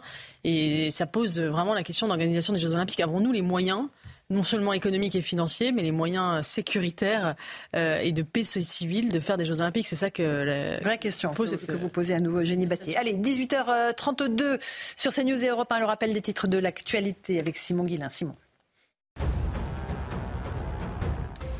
On apprend à l'instant qu'un jeune homme a été placé en garde à vue après le meurtre d'un adolescent de 14 ans hier soir à Saint-Denis. L'Amérique a d'ailleurs renforcé la sécurité sur place. Un arrêté a été pris interdisant tout regroupement et attroupement de personnes jusqu'à lundi prochain. Le jeune homme est décédé sur la ligne 13 du métro parisien. Emmanuel Macron se rendra en Ukraine le mois prochain. Le chef de l'État qui s'est entretenu aujourd'hui au téléphone avec le président ukrainien Volodymyr Zelensky. Emmanuel Macron qui a redit le soutien indéfectible de la France à l'Ukraine et il a également condamné l'intensification des bombardements russes. Et puis après Air France, la compagnie Ryanair va reprendre ses vols vers Tel Aviv le 1er février prochain. Ils avaient été interrompus depuis l'attaque du Hamas contre Israël le 7 octobre dernier. La compagnie low cost assurera dans un premier temps les liaisons entre Tel Aviv et Marseille-Lens. Merci Simon Guillain pour le rappel des titres de l'actualité. Merci Fabien Van Emelric, secrétaire général du syndicat de police Alliance, d'être venu ce soir euh, dans Punchline. Dans un instant, euh, on va parler avec Jean-Luc Barré de De Gaulle. Euh, de Gaulle, à la lumière de ce que l'on a entendu, de la vision de la France, ou pas, que l'on a entendu dans la bouche du président Macron. Qu'en pense-t-il? Il nous répond dans un instant. À tout de suite. 18h38 en direct dans Punchline sur CNews et sur Europe 1. Jean-Luc Barré nous a rejoint. Bonsoir Monsieur Barré. Bonsoir. Je suis toujours aussi fan de votre livre Une vie de Gaulle, l'homme de personne, 1890-1944 aux éditions Grasset. Un monument, euh, je vous l'ai déjà dit, ravi de vous accueillir à nouveau. En cette semaine où on a entendu le président de la République prendre longuement la parole Le général le faisait aussi. Il l'a fait peut-être même plus souvent qu'Emmanuel Macron, avec un système qui était un peu différent, parce que les questions étaient connues à l'avance, c'est ce que vous nous avez rappelé. Hein oui, les questions étaient connues à l'avance, euh, mais il n'y avait pas d'interdit sur les questions. Euh, il y a même eu des questions sur euh, comment allez-vous mon général, enfin des questions qui, qui l'amenaient à parler y compris de, de, la mort, éventuellement. Donc il n'y avait pas d'interdit, mais il y avait une organisation bien particulière qui faisait que d'abord il y avait on venait, en fait, les conférences de presse, on venait pour entendre cet exposé magistral que De Gaulle faisait, non pas sur l'infertilité, non pas sur le port d'un costume à l'école, mais du nombre de patients par médecin, par consultation. C'était les grandes orientations euh, économiques, sociales, étrangères, etc. Et c'était d'ailleurs, et on voyait, d'abord, ces conférences de presse étaient apprises par cœur, enfin, les réponses étaient apprises par cœur. Euh, il avait cette habitude depuis longtemps et ses cours à l'école de guerre, il n'y avait pas de papier, il y avait quelques notes. Et donc, c'était, c'est d'où l'origine de ces exposés magistraux, parce qu'on peut les, aujourd'hui, quand on les relit, ce sont des véritables textes, mais où il posait les problèmes fondamentaux. Mmh. Alors, et aussi où il exposait sa vision de la France. On va l'écouter, c'était en 1965, c'était pas une conférence de presse, c'était euh, une interview. Euh, voilà l'idée que se faisait le général de Gaulle de notre pays, une vision qu'on n'a peut-être pas très bien entendue mardi soir à l'Élysée. Vous me parlez de l'idée que je me fais de la France, ce n'est pas un sujet nouveau. Il est tout à fait vrai, je dirais que c'est ma raison d'être, il est tout à fait vrai que depuis toujours et aujourd'hui, je me fais en effet de la France une certaine idée. Je veux dire par là qu'à mon sens, elle est quelque chose de très grand, de très particulier. C'est du reste, je le pense, ressenti par le monde entier. Il y a même là quelque chose d'extraordinaire dans nos malheurs, on s'en aperçoit tout de suite. Et quand nous sommes heureux, prospères, glorieux et forts, on s'en aperçoit aussi dans la mesure où les gens nous regardent avec envie. C'est vrai, la France est une chose, à mes yeux, très considérable, très valable. Et elle doit avoir dans le monde, quel qu'il soit, à toute époque, naturellement d'après les circonstances, elle doit avoir un rôle à elle. Il faut que la France joue son rôle, c'est exact. Et pour qu'elle joue son rôle, il faut qu'elle soit la France. Voilà, il faut qu'elle soit la France. C'est pas il faut qu'elle reste la France. C'est ça, c'est tout, le changement est là. C'est-à-dire quelque chose d'essentiel, l'essence d'un pays, l'essence, l'âme d'une nation. Euh, et c'est pas qu'elle reste la France, ça veut dire quoi? Ça veut dire qu'elle qu'elle a une espèce d'obligation de rester pour qu'elle serait non, mais qu'elle décline surtout, ça veut dire qu'elle décline. Euh, donc il y a quelque chose qui... Alors, il y a une vision à la fois politique, philosophique, sentimentale, presque littéraire de la France, et en tout cas très personnelle. C'est ce qui manque manifestement au président de la République actuelle et à un certain nombre de ses prédécesseurs, c'est d'avoir d'être habité par l'idée de la France. Et ce qui, ce qui est très intéressant dans, ce, dans cet extrait, c'est que ce n'est pas une idée de la France hexagonale. Non. Comme on essaie souvent de, nous la vendre, ou une France frontalière, une France protectionniste. C'est la France, le rayonnement de la France, la culture de la France dans le monde. Il avait compris une chose essentielle, c'est que la France n'était jamais autant la France que quand, euh, au Liban, en Amérique du Sud, au Vietnam, elle faisait entendre sa voix. C'est tout ça qui a été d'ailleurs au passage perdu. Mhm. Euh, Eugénie Bastier. Oui, euh, on, vit depuis, depuis la seconde élection d'Emmanuel Macron une forme de crise politique permanente. Et je m'interroge sur la responsabilité des institutions créées par le général de Gaulle de la Ve République dans cette espèce d'effet de crise démocratique que nous vivons. Euh, est-ce qu'il n'a pas créé des institutions qui, certes, étaient taillées à sa mesure, euh, qui étaient faites pour lui, mais qui, euh, dans les mains de ses, de ses, de ses successeurs, ont été gâchées Et on dit souvent qu'il faut revenir à l'esprit de la cinquième. mais qu'est-ce que des institutions qui survivraient par leur esprit? Puisque le propre des institutions, c'est justement de faire un cadre qui survive au-delà des personnes qui l'utilisent. Et je, m'interroge sur la faiblesse en fait de ces institutions aujourd'hui quand on voit effectivement la l'hyper-présidentialisation euh, euh, qu'elle provoque. Jean-Luc Barré. Non, moi je pense une chose, c'est que les institutions, on ne va pas les bricoler en fonction de la médiocrité des gouvernants. Si euh, il y a des gouvernements médiocres, vous allez faire une, des institutions médiocres. On dira au moins là c'est adapté.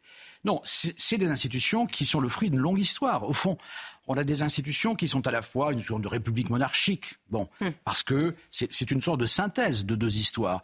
On a connu d'autres institutions, mais qu'est-ce qu'il y a comme substitut?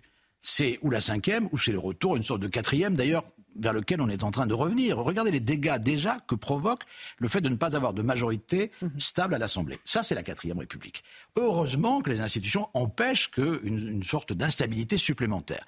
Moi, je pense que le problème, c'est c'est pas les institutions, c'est les hommes qui dirigent. Si on appliquait aujourd'hui des institutions telles que les général de Gaulle les a définies. Et on les a beaucoup bricolées à travers le temps, là aussi, quinquennat, etc. Bon, bref, si on respecte ça, c'est-à-dire un président qui préside, qui a un domaine euh, régalien. C'est l'esprit. Réservé. Si rien n'oblige le président à-. Hmm. C'est- la réalité des institutions. Euh, oui, c'est l'esprit. Voilà, c'est- si Oui, vous parce voulez, mais que c'est- c'est il a très tendance à pratique. Prendre le plus de place, le et un chef pouvoir. de euh, gouvernement qui gouverne. Voilà. Bon, Oui. c'est tout- déjà s'il y avait ça, mais on a assisté quand même l'autre jour, euh, il y a quelques jours, a- avant-hier, à, à la mort, pour moi, à la mort, la, à la mort en direct du, du chef du gouvernement. Je pense Mm. qu'il n'y a plus Du de chef poste de gouvernement. Premier ministre, ça non, plus non, ça n'existe plus. Alors au moins disons-le, mais c'est une réforme institutionnelle très dangereuse parce qu'au fond, ce qui agaçait tous les adversaires du général de Gaulle, c'est qui, c'est une, une phrase de Malraux qui est très juste au fond. De Gaulle les a empêchés de jouer. Avant De Gaulle, on jouait avec tout cela, et évidemment, ça a donné des situations de crise permanente. C'est contraignant, c'est rigoureux, les institutions de la cinquième, mais je vois pas quel est le substitut, sinon un, bro- un bricolage supplémentaire. Un régime présidentiel. Et après, Eric. Un vrai régime présidentiel. Jean-Sébastien, allez-y. Oui, je pense qu'on peut rentrer dans une réflexion. Je rejoins ce que dit euh, Eugénie Bastier. Malgré tout, c'est très taillé sur la légitimité personnelle et historique qu'avait le général de Gaulle. Il y a peu de gens qui peuvent se prévaloir d'une telle légitimité aujourd'hui. Mais je voulais vous poser une autre question. Est-ce qu'il n'y a pas finalement un point commun, certainement de vision assez différente de la France entre Emmanuel Macron et le général de Gaulle, mais quand même un point commun à savoir qu'il préfère peut-être la France aux Français. Alors, sur des modalités différentes, mais on se souvient de la phrase du général de Gaulle sur les Français sont défaut, et on voit aussi qu'Emmanuel Macron, dans sa manière de s'adresser aux Français, bien souvent considère que les élites font tout ce qu'elles peuvent et que malheureusement, les Gaulois réfractaires empêchent euh, la France euh, d'avancer. Écoutez, il y a une différence majeure. Je pense que De Gaulle avait constaté avant-guerre, et il a constaté après, la faillite des élites en France face aux grands événements. Donc il n'y avait pas chez de, Gaulle la moindre complaisance à l'égard des élites. Et il y avait un, il y avait une sorte d'ironie à l'égard des Français parce qu'ils les connaissaient, qu'ils disaient toujours ils, ils sont très prompts à se diviser, etc. Bon, et il les avait vus sous Vichy notamment. Mais euh, fondamentalement, il a un respect du peuple. Et d'ailleurs, euh, un, des, un des génies, de- pour moi, des institutions de la cinquième, c'est de préserver ce lien direct entre le président de la République et le peuple qui élit le président. Donc, après, c'est l'art de, c'est l'art de savoir parler au peuple et d'avoir cette espèce de rapport au peuple qu'on l'a ou on ne l'a pas. Euh, et quelles que soient les institutions, d'ailleurs, ça ne change, ça ne changerait pas. Moi, je pense qu'il y a une différence fondamentale. C'est, c'est De Gaulle est un homme. Regardez les, les déplacements en province qu'il faisait, les- la façon dont il parle au français. Vous avez vu cette conférence de presse, la- la simplicité du vocabulaire? Tout le monde peut comprendre exactement ce qu'il dit. Il y a quelque chose de charnel dans ce qu'il dit, et très, très accessible à tout général, le monde. là. Oui, du général, pardon, pas, pas de pas d'Emmanuel Macron. La conférence de presse qu'on a. Malheureusement. De, de- non, non, non, mais on a, on a, on a, Malheureusement. on a vu une conférence de presse tout à l'heure. Et ça, ça me frappe beaucoup, cette façon de parler, de s'adresser aux Français, leur dire voilà ce qu'est la France. Que l'idée de la France, qu'il se soit, qu'il s'est faite, parfois ait été ça a été le cas en 69, ça a été le cas en 68, et ait été blessé au fond par l'attitude des Français, le vote des Français. Bon, d'une certaine manière, je pense qu'il le savait. Et au fond, la France, pour lui, ne pouvait être réelle que quand elle était grande. Alors, parfois, la hantise de De Gaulle, c'était la médiocrité. Et, et il craignait la médiocrité après lui. Alors, Eric Nolot. Ben, Moi, j'ai lu que le siège de- d'Emmanuel Macron avait été surélevé de 20 cm de manière à ce que la proportion entre le buste et le, son buste et le, et le bureau soit la même que De Gaulle. Alors, je vous pose cette question est-ce que De Gaulle, le gaullisme, est condamné à être ce genre de totem? Je, je- je rappelle cette anecdote un qui est un peu ridicule. Ou alors le gaullisme en tant que tel, pas seulement le symbole et, la proportion entre un buste et un bureau, peut revenir aux affaires. Est-ce que voilà, c'est une référence obligée, mais au fond une référence un peu euh, légère qui reste au niveau des symboles? Attendez, vous avez entendu la phrase hallucinante euh, qui consiste à dire on va faire gaulien. On va faire gaulien, mais ça veut dire quoi exactement? Mais c'est ma question, figurez Non, mais oui, bien sûr, mais non, vous avez la réponse à, presque à votre question, c'est-à-dire qu'on va faire gaulien dans les, dans les, dans des bricoles, Dans quoi, dans des objets, dans la, La com. com. En fait, dans la com, c'est c'est uniquement ça. Là où je précise d'ailleurs que le, le général de Gaulle était un maître de la communication, mais pas la communication qu'on apprend ou qu'on vous, vous apprend.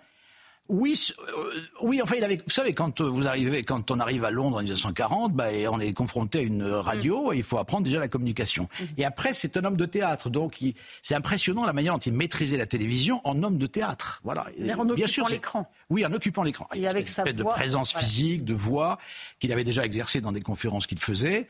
Euh, travailler, oui, euh, incontestablement, comme un, un grand acteur travaille son texte.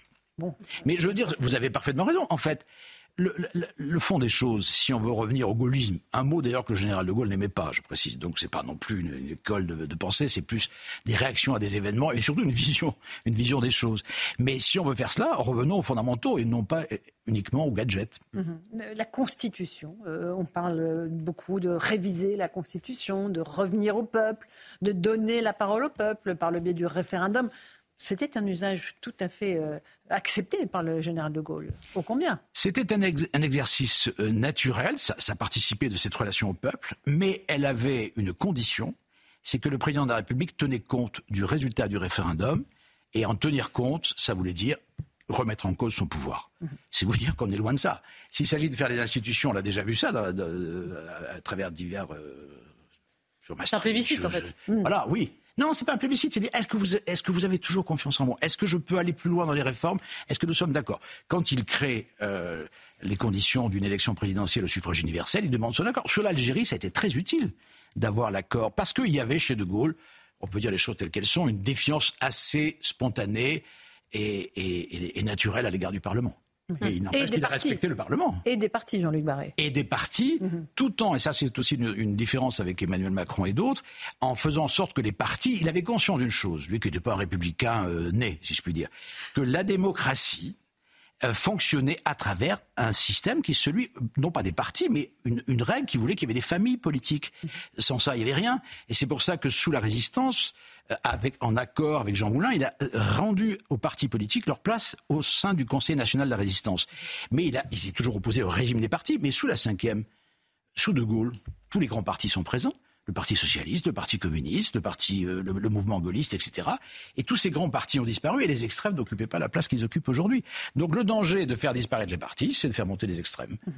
Alors, votre livre est paru il y a quelques semaines, il connaît un succès tout à fait mérité, selon, selon, selon moi en tout cas.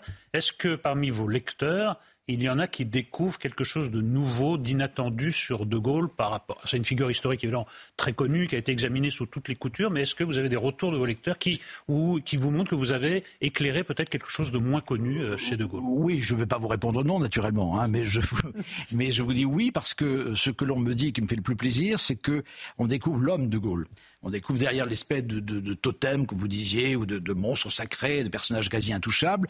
Euh, hier, quelqu'un me disait, mais on voit aussi ses faiblesses, on voit aussi sa mélancolie, ses hésitations. Euh, donc je crois lui avoir rendu une part d'humanité. Voilà. Sa dépression même. Oui, sa dépression. Euh, et puis je parlais aussi de sa vie sentimentale, donc c'est pas non plus un homme qui était indifférent à ces choses-là. Et tout ça a nourri le personnage de De Gaulle. Il euh, n'y a pas de De Gaulle sans la mélancolie, il n'y a pas de De Gaulle sans les hésitations, il n'y a pas de De Gaulle sans l'intransigeance, il n'y a pas de De Gaulle sans la vision. Mais tout ça fait un tout. Et ce qu'on me dit, c'est cela en général, c'est qu'on a dépassé au fond la légende pour aller vers peut-être plus de, de vérité humaine et, et a, historique. Il n'y a pas, Jean-Luc Barré, de De Gaulle sans autorité non plus. Non à la voix, rien qu'à la voix, ben, l'autorité est là. Bien sûr. Et c'est pas celle d'un acteur. Hein. Non, non, non, non, non, non, non, non, Je dis pas que je dis pas que tout non, est non, joué. Mais... Euh, je, je, dis simplement, bah, l'autorité d'abord, il était un militaire, mais il avait surtout le sens de l'autorité de l'État. Vous savez, chez De Gaulle, c'est jamais l'homme qui s'exprime, c'est jamais l'homme De Gaulle, c'est le personnage qu'il a créé de De Gaulle et qui incarne quelque chose. Il y a une incarnation, et c'est vrai qu'il a créé les institutions pour être, qu'elles soient incarnées. Mm -hmm. Si elles ne le sont pas, ou si elles sont mal incarnées, à ce moment-là, effectivement, il y a un problème. Alors, justement, justement, sur l'incarnation, et on parlait de la conférence de presse, est-ce qu'il vous revient en mémoire une réplique que le général de Gaulle aurait utilisée vis-à-vis d'opposants de l'époque qui qualifierait Emmanuel Macron aujourd'hui? Qu'est-ce qu'il aurait eu, lui, envie d'en dire?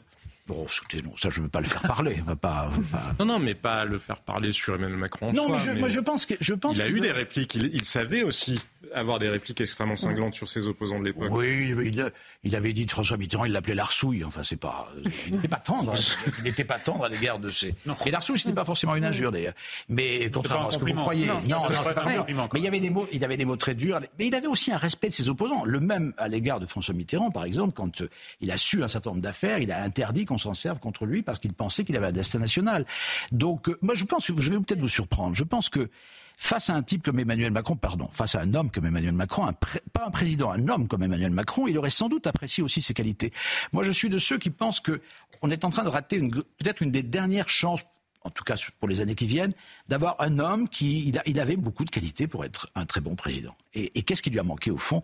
C'est ce que vous avez très justement souligné hier c'est la vision Et ça, effectivement, alors ça, il y a une chose qui ne s'apprend pas, c'est la vision. Absolument. Et ce qui est intéressant, euh, Eugénie, on regarde la vie de De Gaulle, c'est que c'est quelqu'un qui a été extrêmement clivant toute sa vie, euh, il, que ce soit vis-à-vis, de, il a clivé euh, vis-à-vis à l'extrême droite, il a clivé aussi une partie de la gauche avec mai 68, une partie, une jeunesse qui est descendue de la rue contre lui, contre ce qu'il représentait, euh, et pourtant aujourd'hui, il fait quasiment l'unanimité dans le paysage politique. On est passé d'un homme extrêmement clivant à un personnage quasiment euh, consensuel, euh, unanime.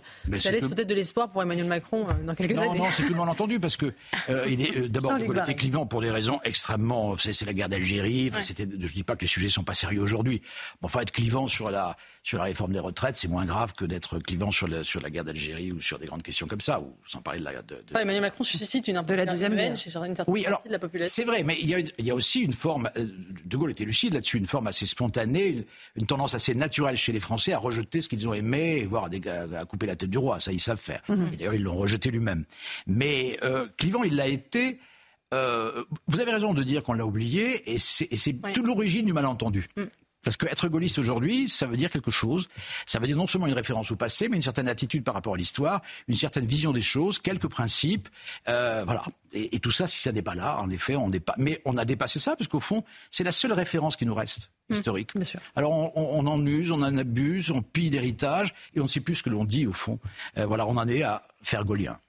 Et pour retrouver ses repères, on lit votre livre De Gaulle, une vie, l'homme de personne de Jean-Luc Barré. Merci beaucoup d'être venu ce soir aux éditions Grasset, bien sûr. Merci d'être venu évoquer la mémoire de ce grand homme qui nous passionne toujours autant. Merci Jean-Sébastien Ferjou d'être venu, Jenny Bastier du Figaro et Eric Nolot, mon cher Eric. Merci à vous, chers amis auditeurs et téléspectateurs, de votre confiance, tous les jours renouvelés. Dans un instant, c'est Céline Géraud que vous retrouvez pour Europe 1 soir sur Europe 1. Et sur CNews, bien sûr, Christine Kelly vous attend avec ses débats pour Face à l'info. Bonne soirée sur nos deux antennes.